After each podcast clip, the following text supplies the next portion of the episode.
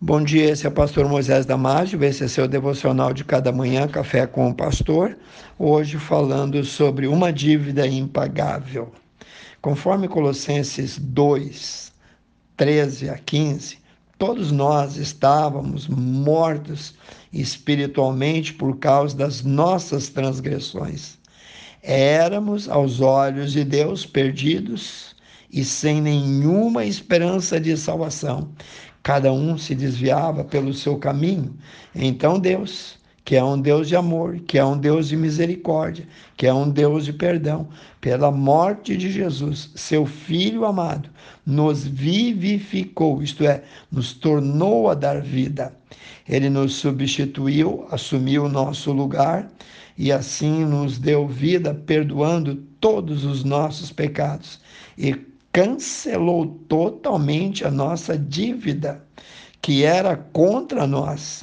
Ele, Jesus, pregou a lista na cruz e assim despojou todo o poder do maligno e seus anjos e desmascarou-o totalmente e fez deles um espetáculo público, triunfando sobre todos eles na cruz.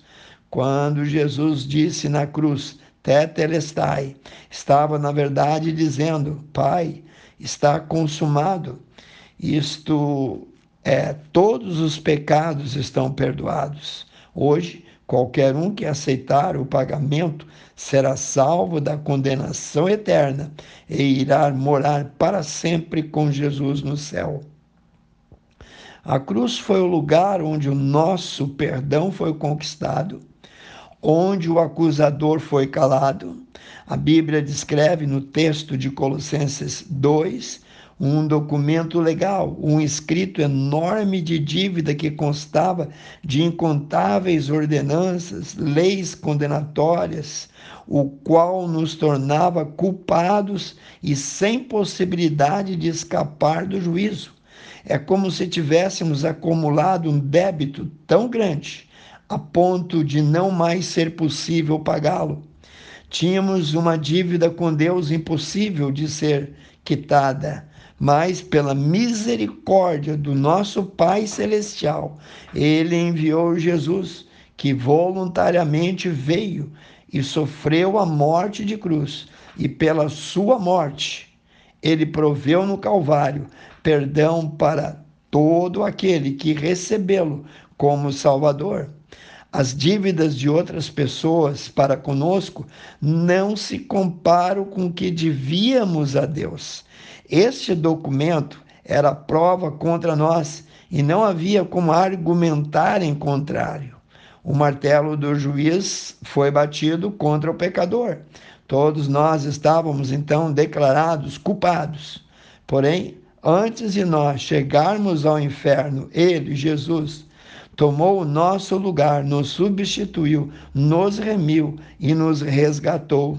O Salvador foi pendurado na cruz, era como se Deus estivesse pregando na cruz também aquele documento condenatório juntamente com Cristo, ou seja, Deus estava cancelando para sempre toda a nossa dívida ou débito para que pudéssemos então ser libertos da condenação e acusação de Satanás. Naquela época, quando uma cidade ou nação era conquistada, os vitoriosos organizavam um desfile onde exibiam o inimigo conquistado e todos os bens que eles capturaram. As autoridades e poderes espirituais, especialmente Satanás, são o inimigo que naquele dia foram derrotados e foram expostos publicamente e arrastados no desfile triunfal de Cristo sobre Satanás, sobre o pecado e sobre a morte. Conclusão: a nossa dívida foi totalmente paga por Jesus na cruz.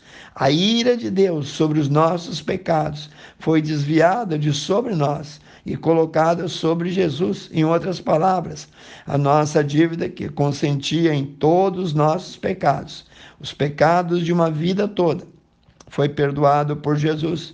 Portanto, hoje ou no futuro, não devemos nada para Satanás. O nosso estado de condenação foi abolido e agora estamos livres e libertos para servir ao Deus vivo e verdadeiro. No livro de Romanos, capítulo 8, versículo 1, nós lemos: Portanto, agora nenhuma condenação há para os que estão em Cristo Jesus.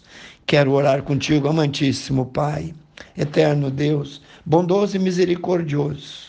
Nós pedimos, Senhor, por todos esses que estão ouvindo atentamente, por todos esses, ó Pai, que ao ouvir o som da tua palavra, começam a entender, começam a descobrir que são pecadores, perdidos, mas que Jesus veio e pagou o nosso pecado, todos os nossos pecados. Pai, que coisa maravilhosa saber que nós temos um Deus que perdoa, um Deus de amor, um Deus de misericórdia. Mais uma vez eu rogo as tuas bênçãos sobre cada um que ouviu o devocional e oro e peço, no nome daquele que lá na cruz do Calvário olhou para nós, olhou para o Pai e disse: Pai, perdoa, porque eles não sabem o que fazem. Se você gostou desse devocional, passe adiante e eu te vejo no próximo Café com o Pastor.